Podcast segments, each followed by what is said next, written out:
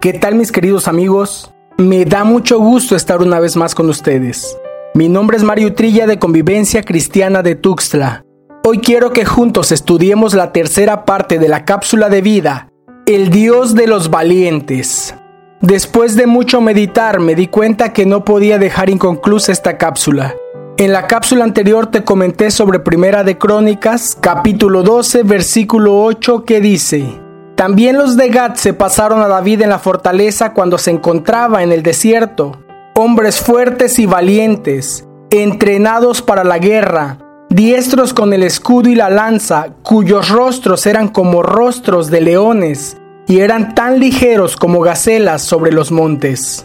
Recuerda que estos habían sido hombres sin esperanza, despreciados, rechazados, inadaptados, reprobados, fracasados, frustrados, marginados y en la ruina.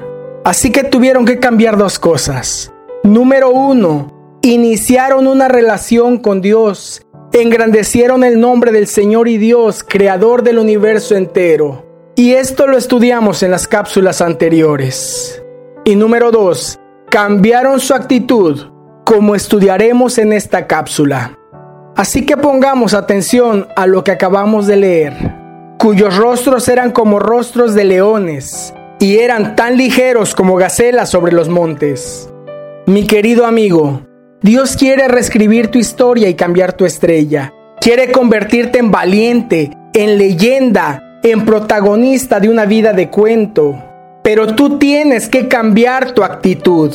Ya estudiamos que esos hombres llegaron a David sin ánimo, con rostro abatido, con actitud de caída, arrastrando los pies, hablando de problemas y lo mal que estaba la vida.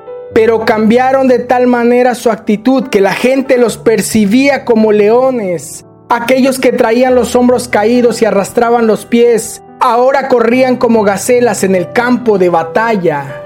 Mira, cambia tu actitud, cambia tus hábitos, cambia tu mentalidad, Cambia la perspectiva que tienes de ti mismo.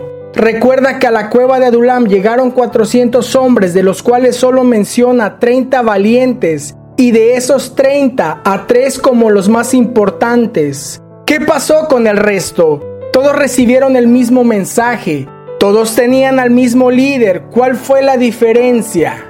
Dice la Biblia en el libro de Santiago capítulo 1 versículo 22.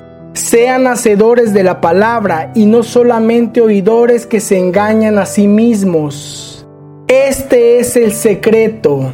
Hacer. Proverbios capítulo 22, versículo 29 dice, ¿Has visto a un hombre solícito, diligente, que hace su trabajo? Se codeará con reyes.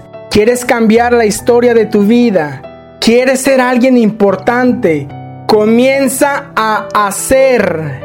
Ya sé que si no tienes buenos hábitos te va a costar construirlos, pero te conviene. Haz tu mayor esfuerzo en derribar las malas actitudes de tu vida y comience a edificar las actitudes correctas. Decía el apóstol Pablo, no se adapten, no se conformen, no se amolden, no se acomoden a este mundo, sino transfórmense mediante la renovación de su mente para que verifiquen cuál es la voluntad de Dios, lo que es bueno, agradable y perfecto. Romanos 12:2.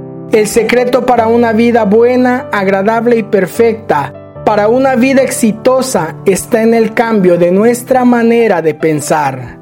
Transfórmense mediante la renovación de su mente. Tenemos que dejar de acomodar nuestros pensamientos a la situación, a nuestros sentimientos, a la enseñanza que recibimos en casa, a la cultura de nuestro país y comenzar a transformarlos conforme a la palabra de Dios. Existen miles de cosas en el universo entero que tú y yo no podemos cambiar. Pero hay algo que dice la Biblia que sí podemos cambiar y es nuestra mente, nuestros pensamientos, nuestra actitud. Si cambio mi manera de pensar, entonces cambio mi manera de vivir. Estudiemos qué actitudes cambiaron estos derrotados para convertirse en valientes. Leamos juntos el libro de 2 de Samuel, capítulo 23, versículo 9. Eleazar, hijo de Dodo, se quedó con David cuando desafiaron a los filisteos que se habían reunido para la batalla y se habían retirado los hombres de Israel. El versículo 11 dice que Sama, hijo de Age, enfrentó a los filisteos en un terreno lleno de lentejas, cuando el pueblo había huido. El versículo 12 dice, pero él se puso en medio del terreno, lo defendió e hirió a los filisteos y el Señor le concedió una gran victoria. Primer cambio de actitud. Permanecer. Mario, ¿lo dices en serio? ¿Eso qué tiene que ver? Mira, cuando veas que tus compañeros abandonan la escuela, tú permanece. Cuando veas a todos en las drogas, tú permanece alejado de ellas. Si tus compañeros prefieren las redes sociales, las series y la pereza, tú permanece en el deporte. Cuando todos hablan de divorcio, tú permanece firme con espada en mano cuidando de tu familia. Si no puedes, busca ayuda. Pero aun cuando veas que todos abandonan, tú permanece. Lo más fácil es huir cuando llegan las dificultades. El principio de la vida de estos hombres era abandonar, Llegaron a la cueva de Adulam escondiéndose de su situación, huyendo de la responsabilidad, desapareciendo de sus problemas y terminaron permaneciendo a pesar de su misma vida. Estos tres hombres tienen la peculiaridad de que se quedaron, permanecieron con David cuando desafiaron a los filisteos para la batalla, mientras que todos los demás hombres se habían retirado. ¿Qué tan importante es la permanencia?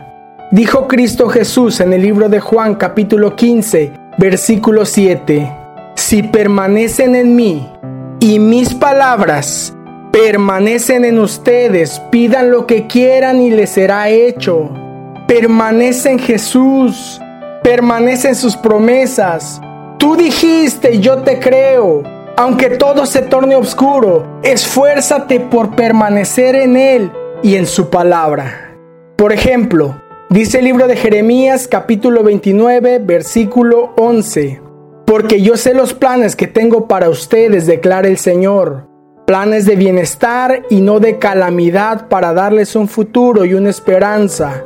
Aférrate a esa palabra, permanece en ella, no es lo mismo un hombre o una mujer sin esperanza que uno que ve un futuro prometedor.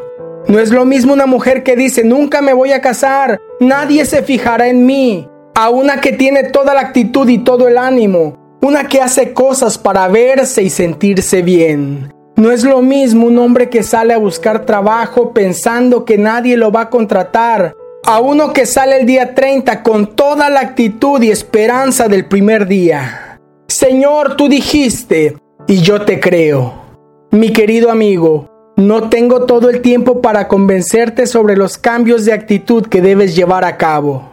Levantarte temprano, trabajar con diligencia, mantener un pensamiento positivo, ser valiente, cuidar de tu salud, hacer deporte, procurar tu aspecto, tu persona, alejarte de los vicios, proteger a tu familia, dedicar el mínimo tiempo posible al ocio, redes sociales, telenovelas, series, pero sobre todo establecer una relación con Dios. Deseo que el mismo Espíritu de Dios te redarguya y obre en ti y tú comienza a hacer tu parte. Engrandece al Señor y cambia tu actitud. Te prometo que verás los resultados. Por último te comento que estás escuchando la tercera parte de la cápsula de vida, El Dios de los Valientes. Si no tuviste la oportunidad de escuchar las dos primeras, te invito a que lo hagas. Anhelo despertar en ti el deseo de acercarte a Dios. Él puede cambiar tu actitud y tu historia. Soy tu amigo Mario Utrilla. Recibe el más grande de los abrazos.